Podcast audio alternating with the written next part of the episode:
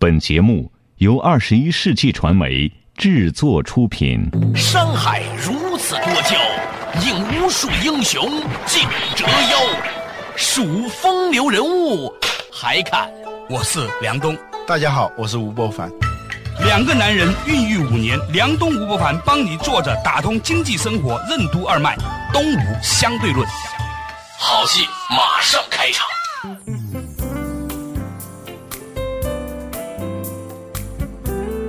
坐着打通经济生活任督二脉，大家好，欢迎收听东吴相对论，我是梁东，对面的依然是二十一世纪商业评论发行人吴伯凡，老吴你好，大家好。最近啊，在一个领域里面突然出现了一个品牌，这个品牌呢叫特斯拉，您最近有了解这个公司吗？这最近算是很时髦的一个话题了啊。对，特斯拉是个什么东西呢？有人说它是汽车业界的苹果公司。为什么这样说呢？因为这家公司它做了一个纯的电动车。很多人说纯电动车没什么了不起，现在满大街不也跑着一个比什么迪的是吧？它也做电动车是吧？电动和汽油混合的。在我们的想象当中呢，电动车跟电瓶车几乎是同一个词。电瓶车嘛，电瓶车是你连驾驶执照都不需要有人，你就可以开的车。你开个摩托车，你还有牌照的是吧？对，电瓶车就是一个工具吧，基本上是在用来在一个短距内，在一定范围内运送货物和人的一种，像机场里头赶飞机的时候是吧？通常来说呢，我们提到电动车或者电瓶车的时候呢，它代表的是廉价，代表的是没有什么速度，没有什么动力，诸如此类。尤其是什么，有一个就是玩车的人最爱提的，就是从这个零到一百公里。启动的这个时间，对对对，嗯，这是一个硬指标啊。对，但是呢，这个叫特斯拉的公司呢很厉害，突然横空出世，其实也不是横空出世，人家两千零三年开始做了，但是真正被大家突然意识到的时候呢，是最近一段时间，因为他们推出来的超级电动跑车，居然可以零到一百公里四秒左右。这是一个相当可怕的数字，好像有些以强调驾驶体验作为它的卖点的那些车，也得多少八秒到八秒，一般五秒多钟的车已经是非常好的跑车了。嗯，人类都相信未来呢，一定要找到一种能源来取代石油，来作为我们汽车的这个燃料。因为呢，第一它会带来巨大的环境污染，嗯，第二个呢就是石油呢，它也的确面临着一个成本的问题啊，嗯，包括加油的问题、价格的问题等等等等，连。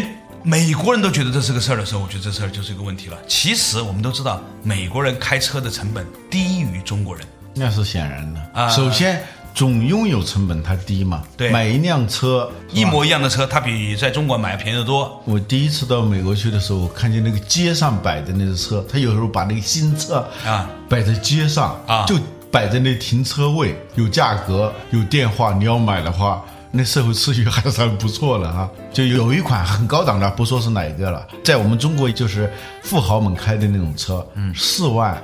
美金四万美金在美国算是豪华车的标准。嗯，大部分的我们想象当中的所谓的豪华车品牌，也就是在四万美金左右，能够去到八万美金，那是非常非常昂贵的车了。你想四万美金就是二十多万嘛，是吧？对，四六二十四，四七二十八，三十万以内，三十万人民币以内。而且呢，还有一个呢，就是美国你的停车成本也会便宜。那美国停车太方便了，是吧？除了纽约那几个大城市外，绝大部分的地方停车是随便停的，尤其是那个中小城市，别说中小城，中等城市其实都很方便。还有一个。就是它的油，相对而言呢，美国的油呢，因为它这个购买力成本不一样哈，那就连这样的一个情况，美国人都觉得说，汽车尤其是燃油车，它对环境的污染和它对价格的敏感性呢，都足以让他们去开发一款好的电动车。特斯拉呢，他们在两千零三年注册成立之后呢，就一直致力于啊去做那种超级电动跑车。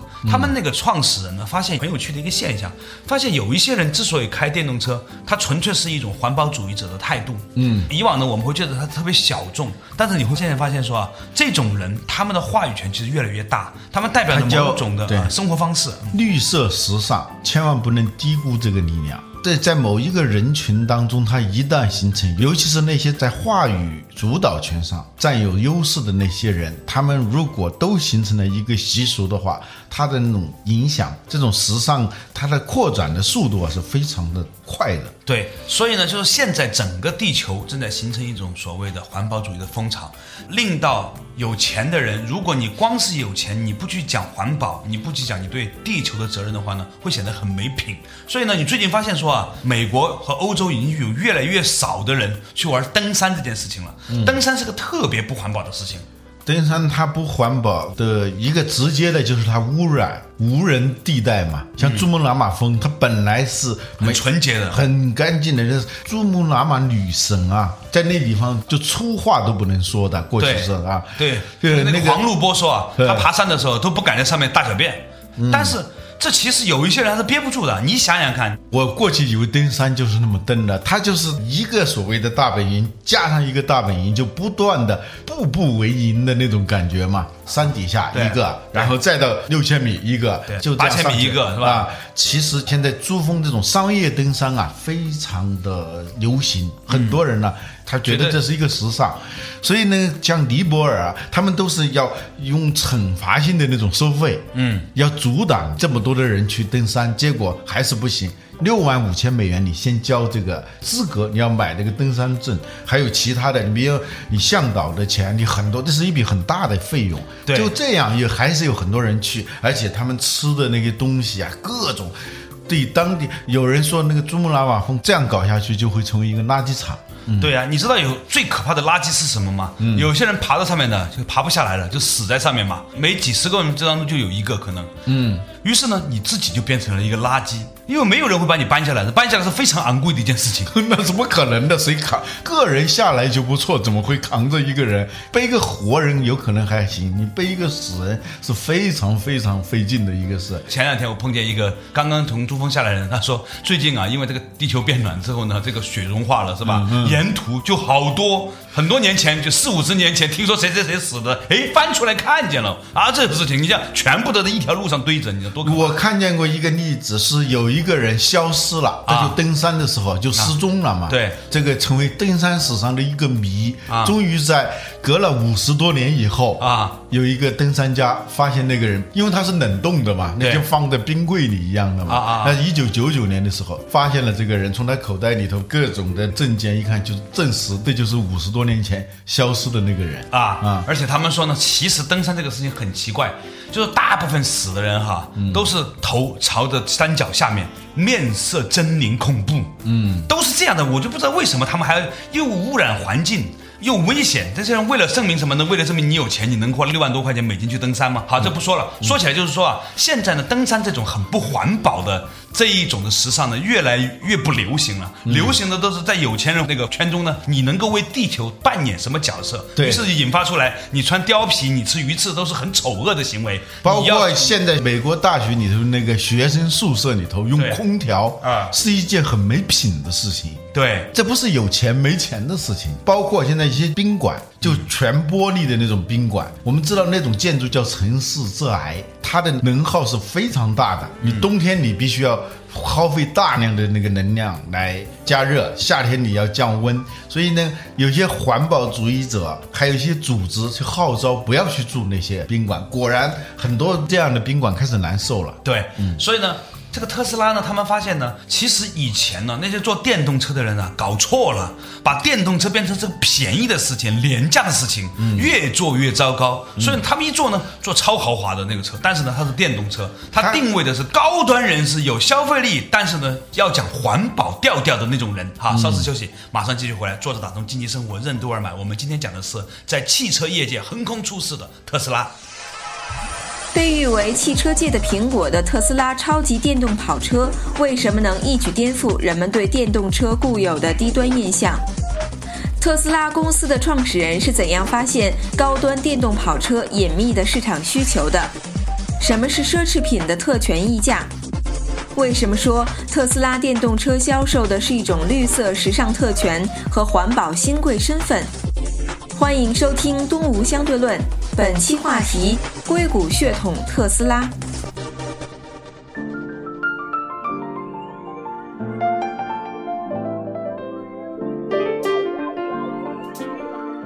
打通经济生活，任督二脉。大家好，欢迎收听《东吴相对论》，我是梁东，对面的依然是二十一世纪商业评论发起人吴伯凡。老吴你好，大家好。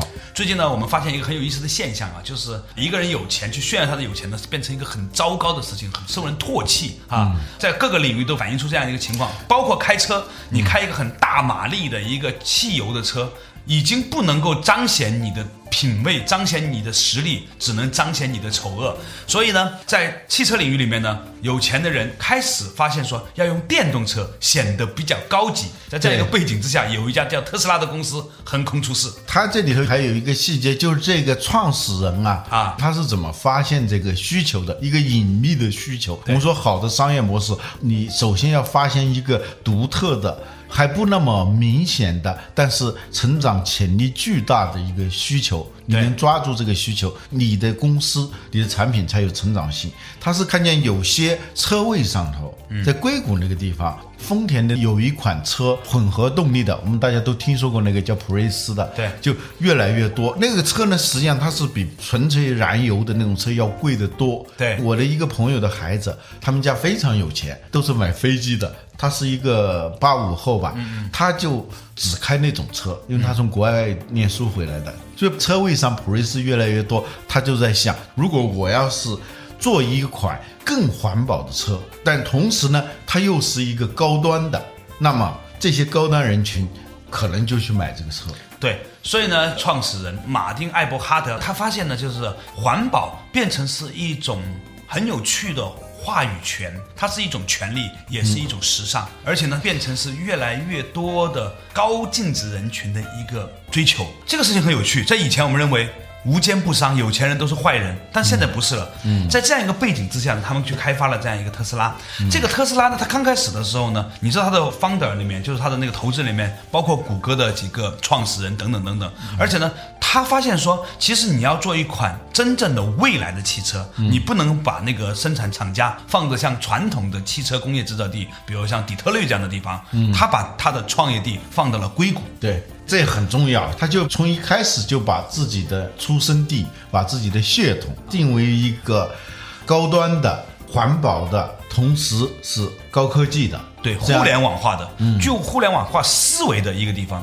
我觉得这个事情很有趣哈。你想想看，一个公司也好或者什么样，它有一个扎堆儿的情况。比如说你的员工，如果你是在硅谷，那么你天生的就比较容易找到互联网的高手。第二个呢，就是如果你在硅谷的时候呢，你就会自然而然的在这个公司的基因里面有一种互联网的思维方式。我们以前在节目里面曾经跟大家分享过，不是说互联网的人跟别人不一样，而是互联网的人他们所带的那种去中心化的、对科技的追求的、改善的、对能源的分布式管理的、从下而上的计算的、对聪明人的这个尊重的这一种的思考方式，其实呢，向各个行业进行蔓延。那在过去的一段时间，在硅谷发生的一个比较有有意思的事情就是两家代表性的公司，一家是苹果，一家是谷歌。嗯，苹果这家公司呢，向互联网界传递了一个信息，就是说，你除了要有很好的互联网的思维能力之外，你还有超越一般 IT 人的能力，就是。良好的用户体验和高精的这种工艺制造能力，在总的来说就是一种时尚感。对，另外呢，谷歌呢向整个的业界呢传递一个信息，就是说你必须要懂得如何把分布式的计算的数据的方式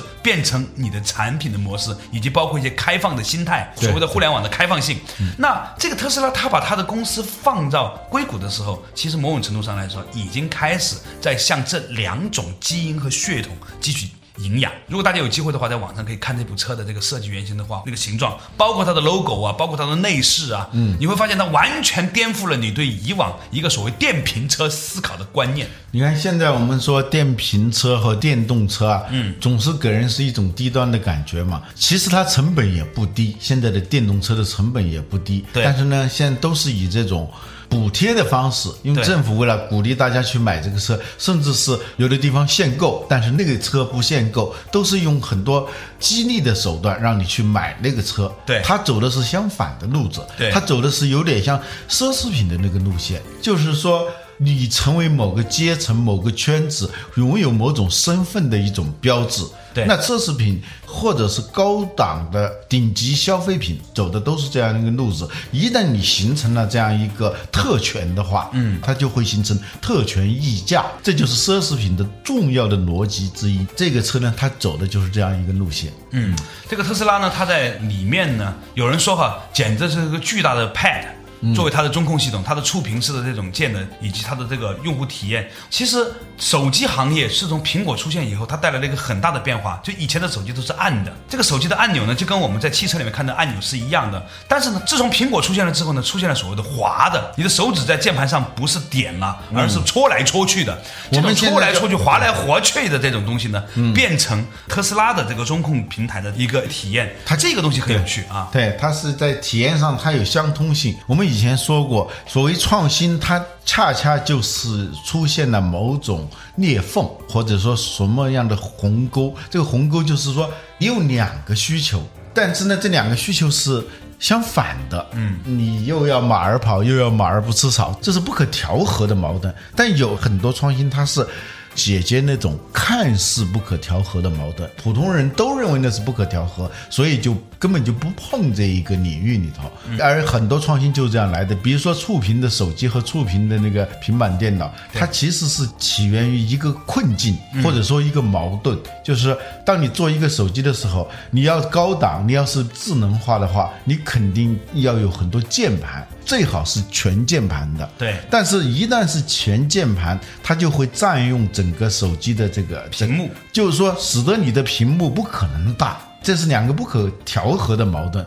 键盘呢，它不可能无限的小，小了以后你体验也不好嘛。对，这可以说是一个不可能的使命。但是，正是这种看似不可能的使命，逼迫你去想，最后想出来一个解决方案，就是用触屏。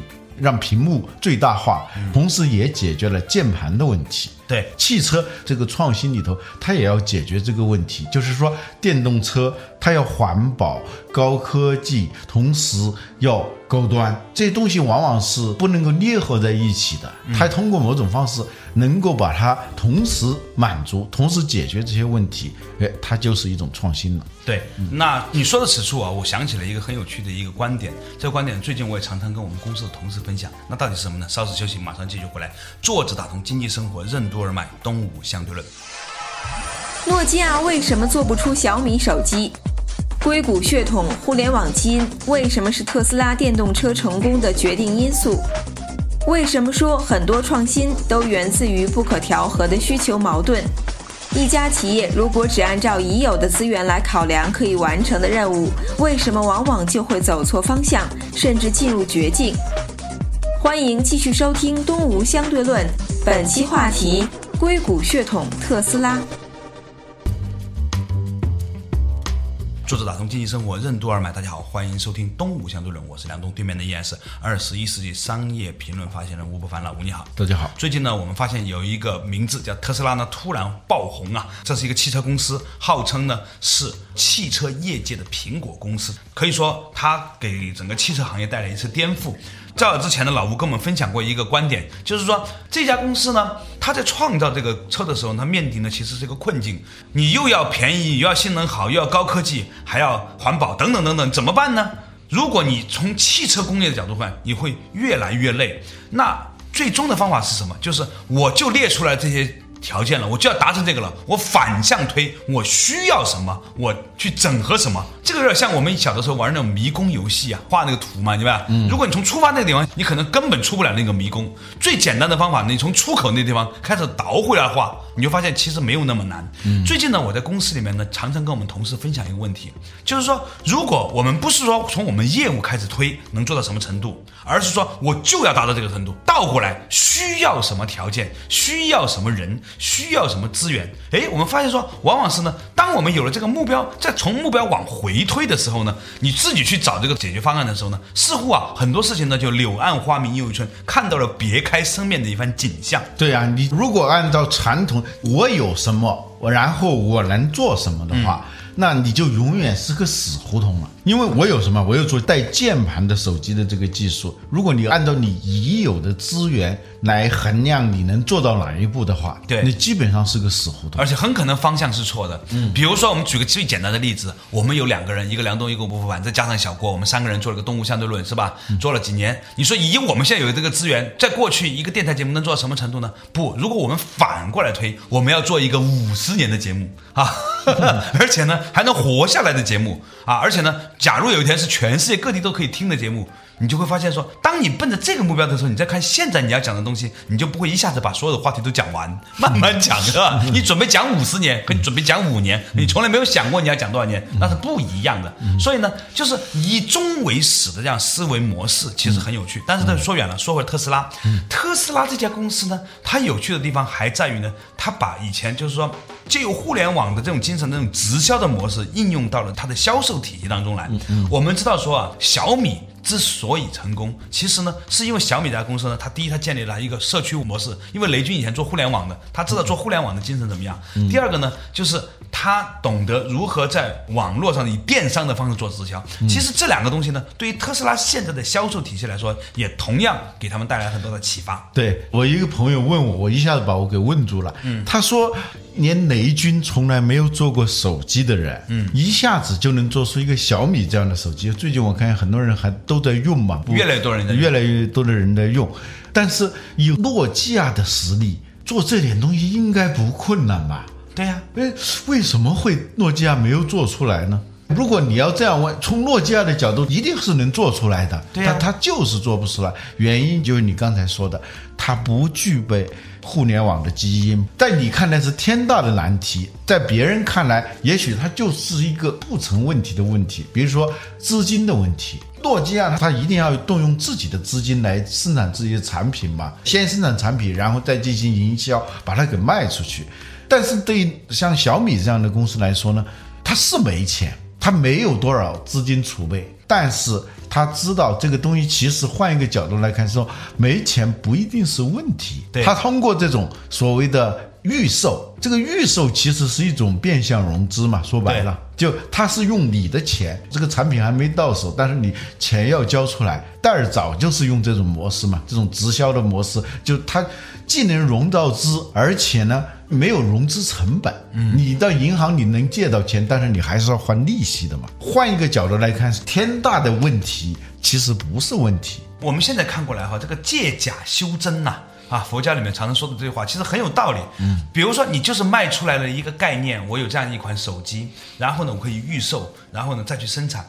当我们的念头一改变，我们看世界的角度一改变的时候呢，你会发现这个世界很多问题都豁然开朗。嗯，那这个特斯拉也是一样。首先，它是要做一款跟以往的电瓶车不一样的高档车，而且呢，加速性能呢比传统的燃油车还要好，设计还要时尚，而且还是互联网的这个智能系统，而且呢，它还要就是在销售上跟那个互联网公司更接近，而不是传统汽车公司。正是因为。他就要做这个事情，所以呢，他会配置资源，比如说他要把他的公司设在硅谷，因为他们自己不是一个成熟的汽车公司，所以他去找那种设计汽车能力很强的，比如说在跑车里面，莲花跑车做得很好，他们就跟莲花合作，等等等等，这样的一种借由一个观念去整合世界，然后呢去找到世界最好的东西，反而做出了最好的东西，这样的一个思路，我觉得对我们所有人来说是很值得思考的。最近我越来越多发现，很多朋友，比如说想做电影。以前你觉得他完全没有进入电影行业的可能性的，哎，这些人就说我就要进入电影。甚至我还有一个朋友，他们做了一个电影院，还挺有意思的。你知道做什么吗？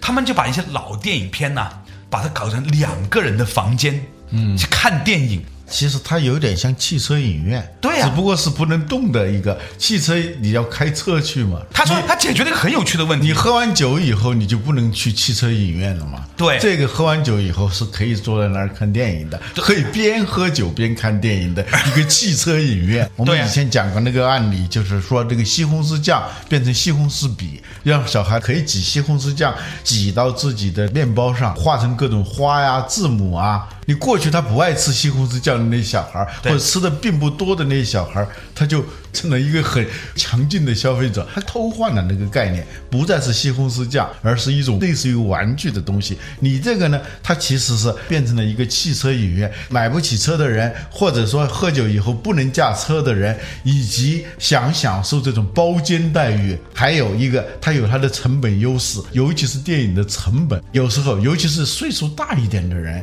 回忆过去美好的时光，他们的时光是跟某部电影。是连在一起的。它重新定义了这一个行业从需求，而且我刚才提到那个事情，它跟我们这个特斯拉是有关系的。为什么呢？我们那些做影院的朋友他说，其实啊，做电影院要很大的房间，这个成本很高，空间也要很大。但是呢，如果你搞成很多小房间呢，其实成本并不高的。然后呢，放一些老电影，其实看电影的人有一些人是看电影的，还有一些人他真的不是看电影的，他是在一个电影故事里面去两个人看电影坐在一起，对，这个才是他真正的需求。以电影作为一个背景音和一个背景的画面，画面，对，享受谈恋爱的感觉，对吧？对，所以呢，这就是重新定义。其实。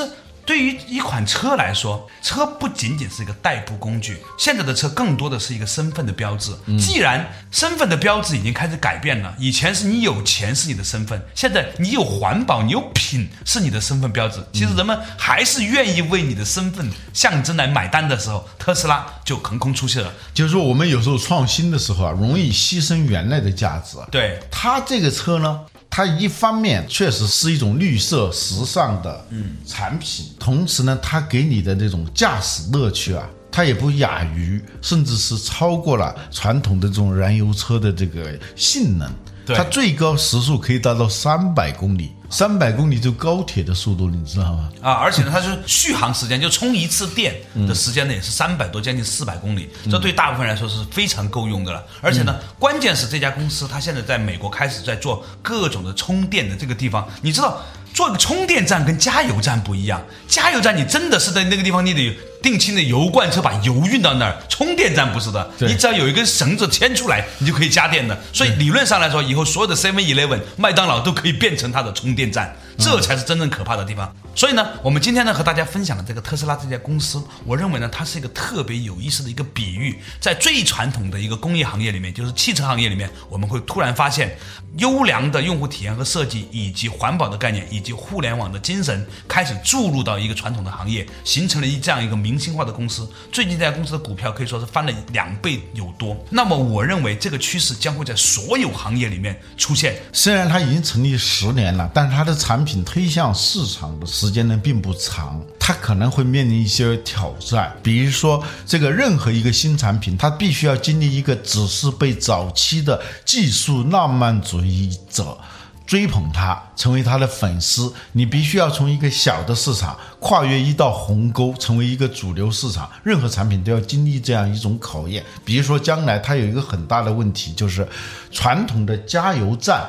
它是一套利益体系，嗯，这个利益体系它会阻拦一种新的产品的发展，就像美国当年的录像带。美国人看 VCD、看 DVD 的时间比中国人要晚得多，原因是我们中国人有了这种技术，我们就开始用。但是美国已经有一个非常成熟的庞大的录像带出租市场，你要动他们的奶酪的话是很难的。所以这个体系会有意的去阻挡它的 DVD 的这个发展。传统的加油站，他意识到这个充电站对他们的威胁。对于这种新产品的扼杀，扼杀，它这也是一个挑战。但不管怎么样，特斯拉这一款车，就像你刚才说的，它是一个很生动的、很鲜活的一个关于创新的一个案例。所以今天在这个话题结束之前呢，我想问大家一个问题：你是否想过，也许过两天你要正准备买的一款燃油汽车，可能是你这辈子买的最后一部？